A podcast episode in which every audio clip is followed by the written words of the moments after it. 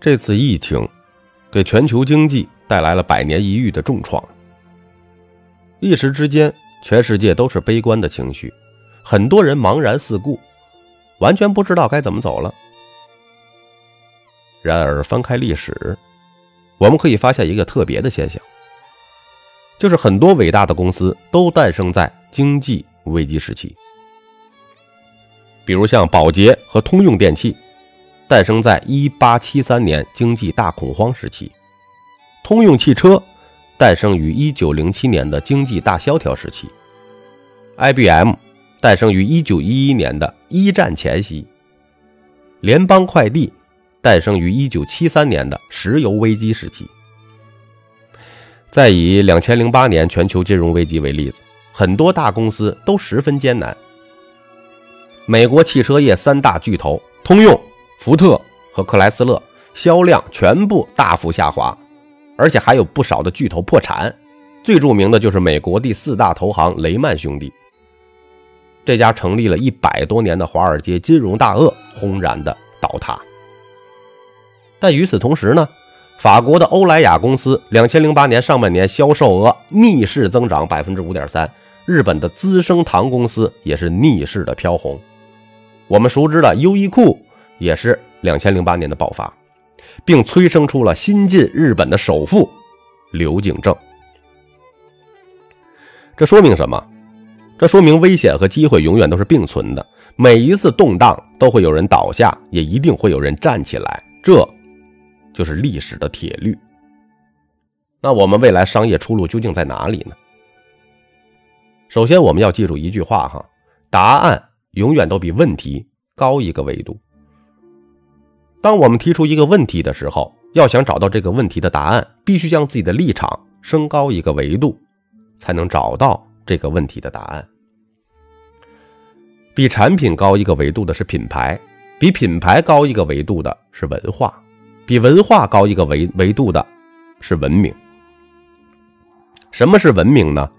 就是站在人类发展进程的角度看到的各种现象。文明就是这个世界。最高维度的东西了。因此呢，做产品要有品牌思维，做品牌要有文化思维，做文化要有文明思维。我们经常提到一个传奇的词儿啊，叫什么“降维打击”？什么叫做降维打击呀？就是将自己升一个维度，再去跟对手抗衡，那是战无不胜的。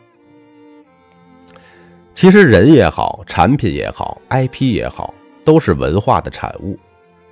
我们现在要做社群，要做品牌，要打造 IP，这些东西背后都是文化。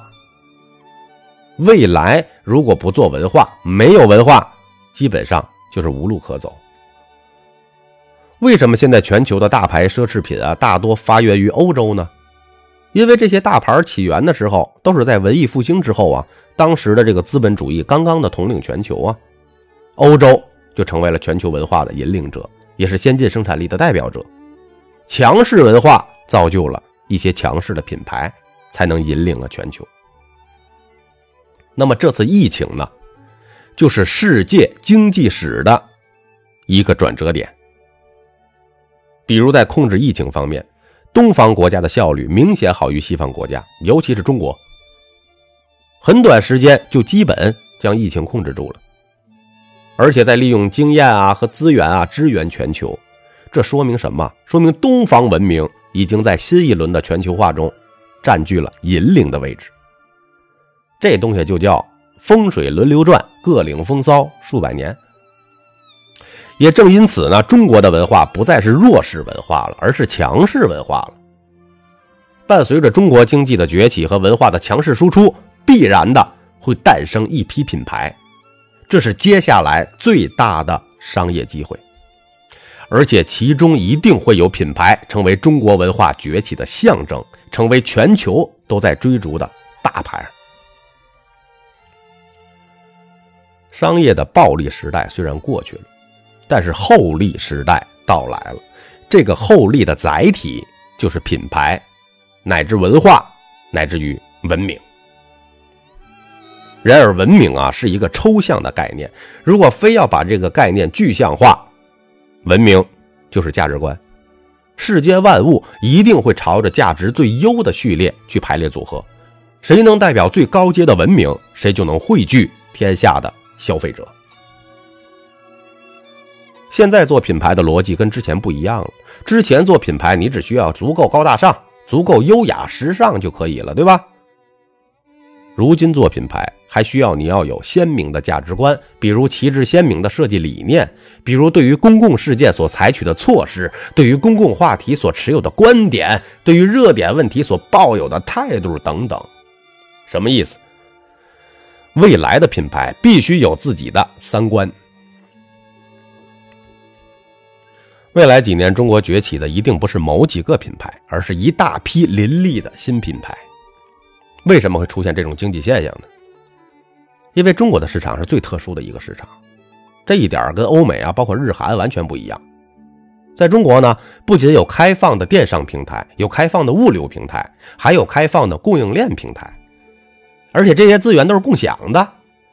只要你有好的产品，就可以通过各种渠道迅速的销售出去。而在欧美和日韩呢，这些体系都是被巨头掌握的。中小品牌根本没办法开发这些系统，这就形成了巨头的垄断。所以我们可以看到，在欧美和日韩的零售商都是巨头，啊，他们都是采用了这个全球采购、全球供应，优势呢就是全球化式布局，可以迅速的将全球最便宜的产品卖到价格最高的地方去。比如说我们熟知的啊，Zara、H&M、沃尔玛，走的都是这种路线。这些巨头刚进入中国的时候，活的还都不错，但是这两年已经风光不再了。我举个例子啊，十年前我们用的日化用品，什么肥皂啊、洗头水、洗发水、护发素，基本上都是宝洁提供的。但是今天我们再看一下自己用的这些，你有几个还是宝洁旗下的那几个大品牌啊？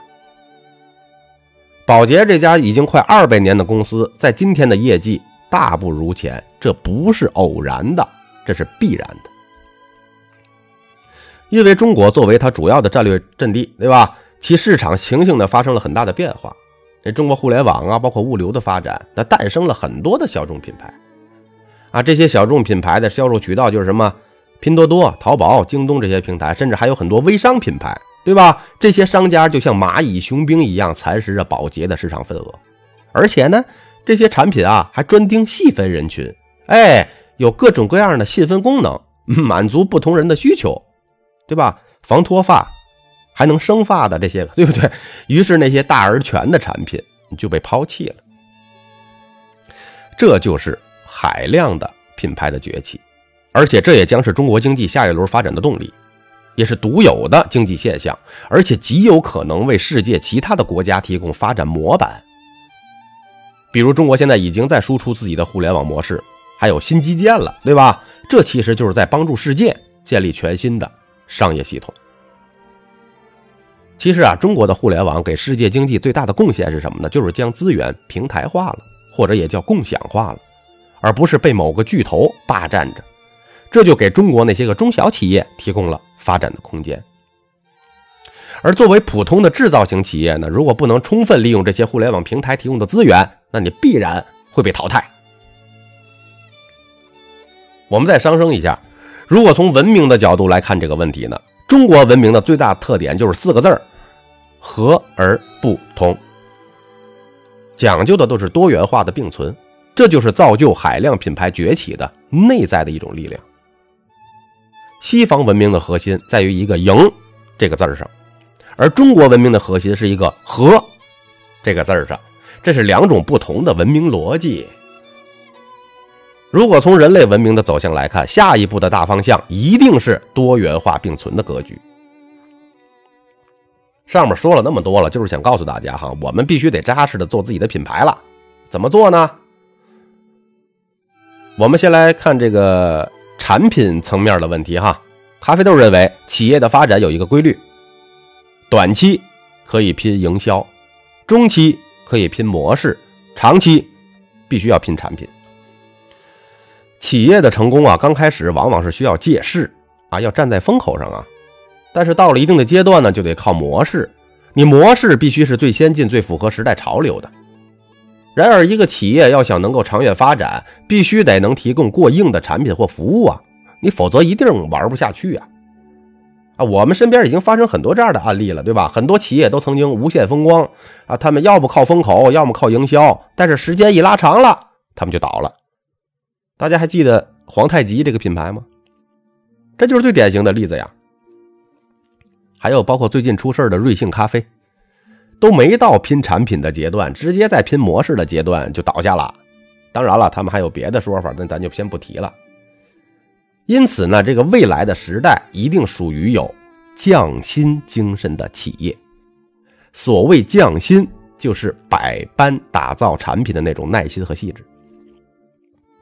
一个产品，或者是你的一个作品，从零到百分之九十九那部分，可以靠时间和精力完成。这些也都是钱可以买到的，但是从百分之九十九到百分之九十九点九，乃至到百分之九十九点九九的那部分，它却取决于一个人的热爱和心态，这个就是匠心。谈到这俩字儿“匠心”这两个字儿，就要谈到做人上面了，和企业发展的规律很类似哈。人的发展也离不开一个规律，那就是短期。拼机遇，中期拼能力，长远拼人品。而且咖啡豆坚信，一个优良人品的人做出来的东西一定不会太差的。我记得很多年前哈，我看到刘德华的一个采访，让我非常的感慨。他是那么说的：“他说好演员有两种，第一种是天才型的，像什么周润发呀、梁朝伟这种，这种人天生就有演戏的才能，很会演戏，天赋。”第二种呢是好人型的，这种人呢虽然并不是生来就是天才，但是人品各方面很好，能够听取别人意见，虚心好学，勤奋上进。这种人演的戏也不会差。很显然啊，刘德华就是这种好人型的好演员啊。然后反观我们身边那些成功的人，靠天分成功的那真的是太少了，大部分人都是刘德华这种，也就是说，大部分人都是普通人。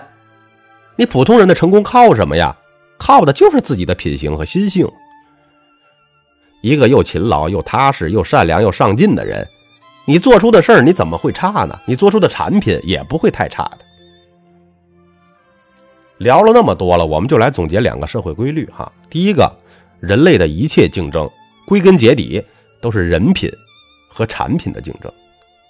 第二个，人类的一切胜利，都是价值观的胜利。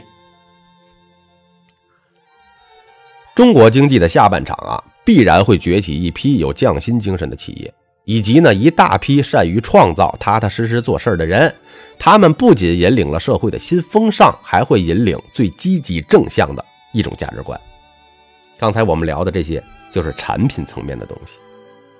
我们接下来再聊聊经营层面的东西。咖啡豆经常说哈，商业的重心发生变化了，之前的重心是产品，未来的重心。是人群。未来我们经营的不再是产品了，而是消费者。那么，经营产品和经营消费者的区别是什么呢？第一个区别哈，如果你想方设法的把产品卖给一万个消费者，这就是经营产品的逻辑。如果你先把产品卖给一百个消费者，然后力争让每个人消费十次，同时呢，每个消费者还能再帮你找到十个消费者，这。就是经营消费者的逻辑，两种办法的结果看起来是一样的，消费频次都是一万次，但是第一种办法你需要投放大量的广告，需要大量的营销费用，而第二种你却只需要提高服务质量，最重要的是第二种办法是没有边界的，消费频次是在无限扩张的。第二个区别，经营产品是向所有人提供所有的商品。经营人群呢，是向不同人群提供最合适的产品，个性化定制。未来社会人以群分的特征将越来越明显。如果去满足所有人的要求，那你的成本必定会居高不下。你只有去满足一个特定人群的需求，才是最符合时代需求的生意。这也就是 Costco 和这个沃尔玛的区别。为什么这个 Costco 越来越火呢？像什么这个沃尔玛、家乐福、乐购这种传统的大型超市都在先后的退出中国市场呢？因为他们就是在试图向所有人提供所有的商品，而 Costco 就是在努力的为中产阶层提供他们最合适的产品。因此啊，像什么沃尔玛、家乐福、乐购退出中国，那也不是偶然的，那就是必然的。和保洁的衰退一样，这些就是传统国际巨头的宿命。最后呢，我们的获客方式就发生了重大的变化。管理学之父德鲁克有一句经典名言：“企业的唯一目的就是创造顾客。”这句话一直传承到今天，越来越贴切。很多人埋怨说现在生意不好做，然而我去年在全国跑了一圈之后，依然有很多人生意做得很红火呀。这些人有个共同特点，那就是放弃了传统获客，全部依靠线上获客。所谓的传统获客，就是我们通过打电话、投广告、线下社交、分销等等方式去开拓客户。这种方式呢，第一成本会越来越高，第二呢效果会越来越差的。所谓线上获客呢，就是利用一些短视频呢、自媒体各种平台去生产相关的内容，对吧？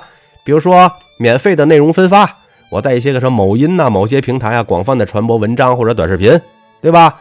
还有呢，结合自己的专业知识。制作一些个短小精悍的爆款的一些个视频，对吧？可以免费，也可以卖的很很便宜。